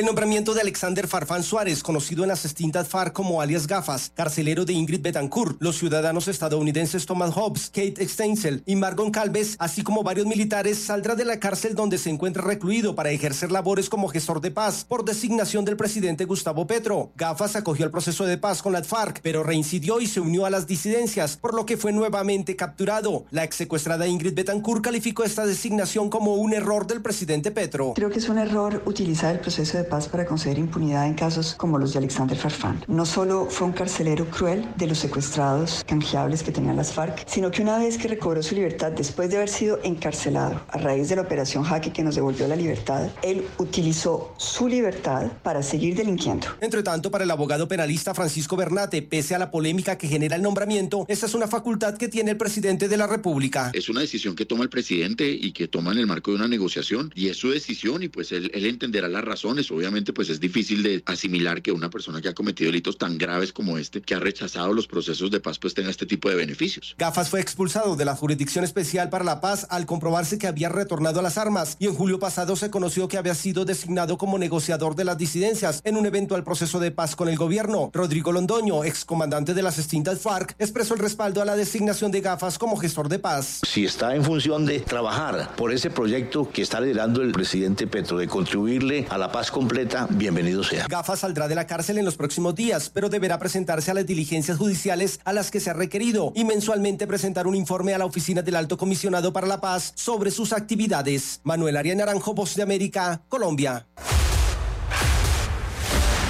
Escucharon vía satélite desde Washington el reportaje internacional. Omega Estéreo. 24 horas en FM Estéreo. Evoluciona con e-commerce de Global Bank. Impulsa tus ventas con nuestro servicio de comercio electrónico. Conoce más en www.globalbank.com.pa. Global Bank primero la gente. La información y el análisis en perspectiva. De lunes a viernes, de 7.30 a 8.30 de la mañana. Con Guillermo Antonio Adames, Rubén Darío Murgas y Camila Adames Arias. En perspectiva. Por los 107.3 de Omega Estéreo. Noticiero Omega Estéreo.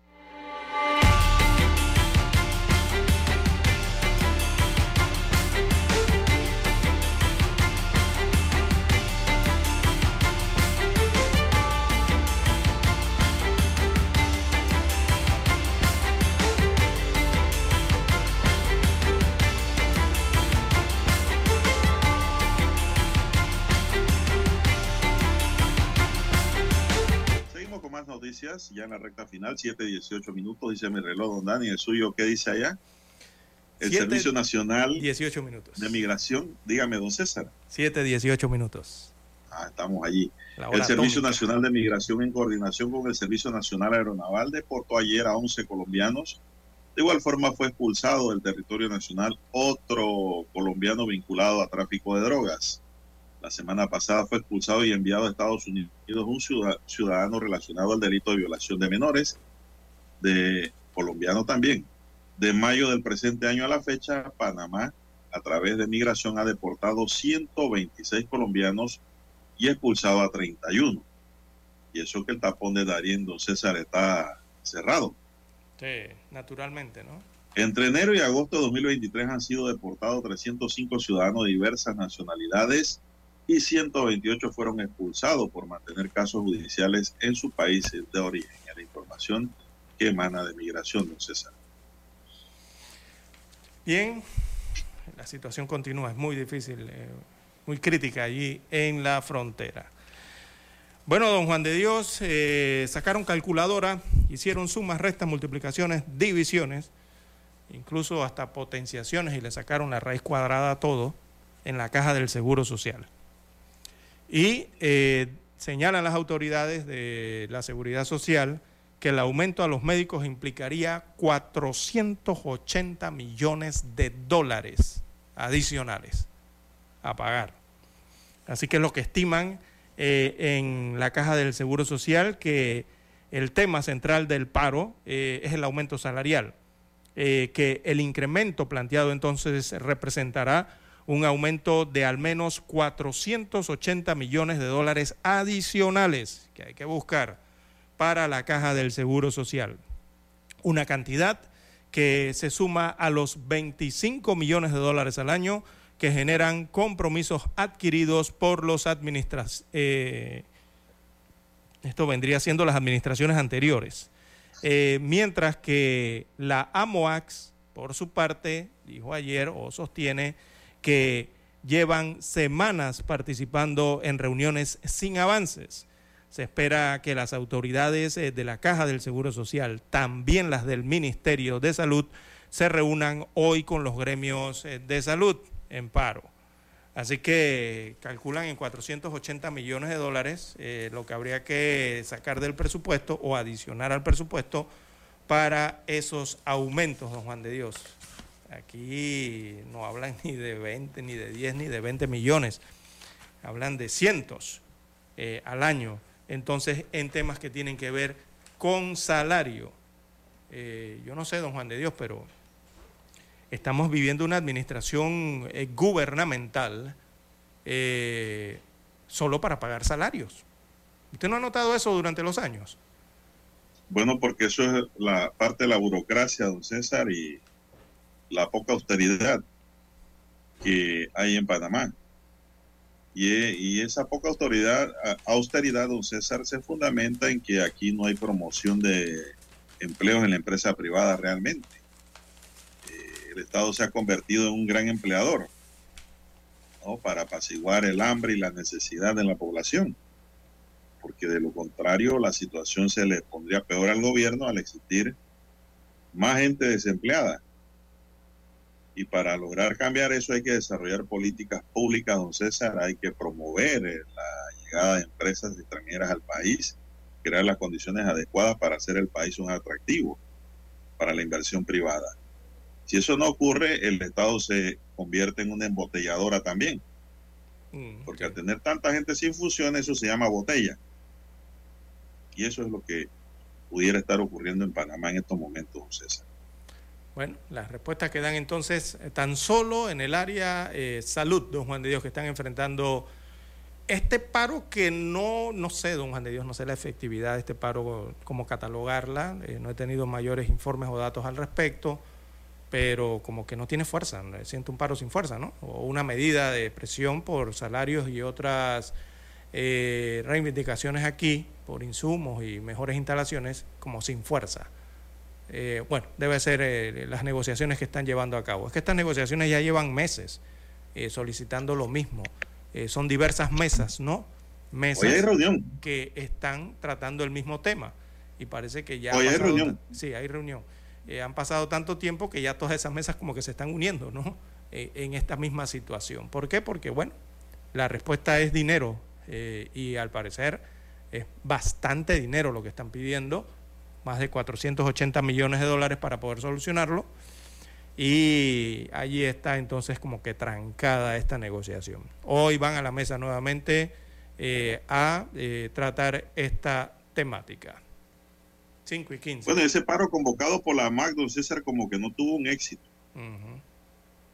Y le digo porque ayer estuve por dos hospitales y yo vi a los médicos atendiendo normalmente la consulta externa.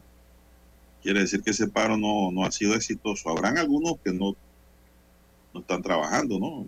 El paro 48 horas, pero yo vi muchos médicos trabajando, don César, atendiendo a sus pacientes. Son las 7.24 minutos.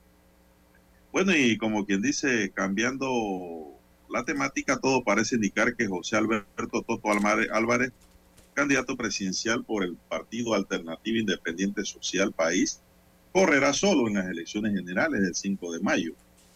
En los últimos días a Toto Álvarez se le ha visto reunido, pero no precisamente con Rómulo Rod ni con José Isabel Blandón, sino con altos directivos de su propio partido para evaluar estrategias y posiciones de alianza con las figuras políticas más potables que pudieran tener ellos dentro de sus propias filas.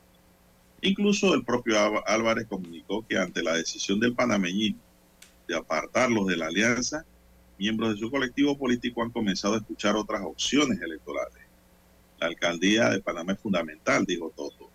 Las declaraciones de Álvarez de país el pasado 23 de agosto en las que afirmó que Rómulo Roth sería quien encabezaría la alianza opositora ocasionó el disgusto de José Isabel Blandón y el directorio nacional del panameñismo decidió suspender las conversaciones con país y ponerlo a un lado, lo que mantiene esta eventual coalición opositora en una incertidumbre. Por otra parte, en un conversatorio que sostuvo Álvarez eh, con un grupo de 100 pastores cristianos, aprovechó el escenario para solicitarle que no decline a su candidatura presidencial y que corra solo, porque tiene suficiente base que le apoya en su candidatura presidencial. Bueno, don César, pareciera que va a correr solo. Se nos acabó el tiempo. Es un país para un municipio. Arauz Punto nos acompañó en el tablero de controles en la mesa informativa. Les acompañamos.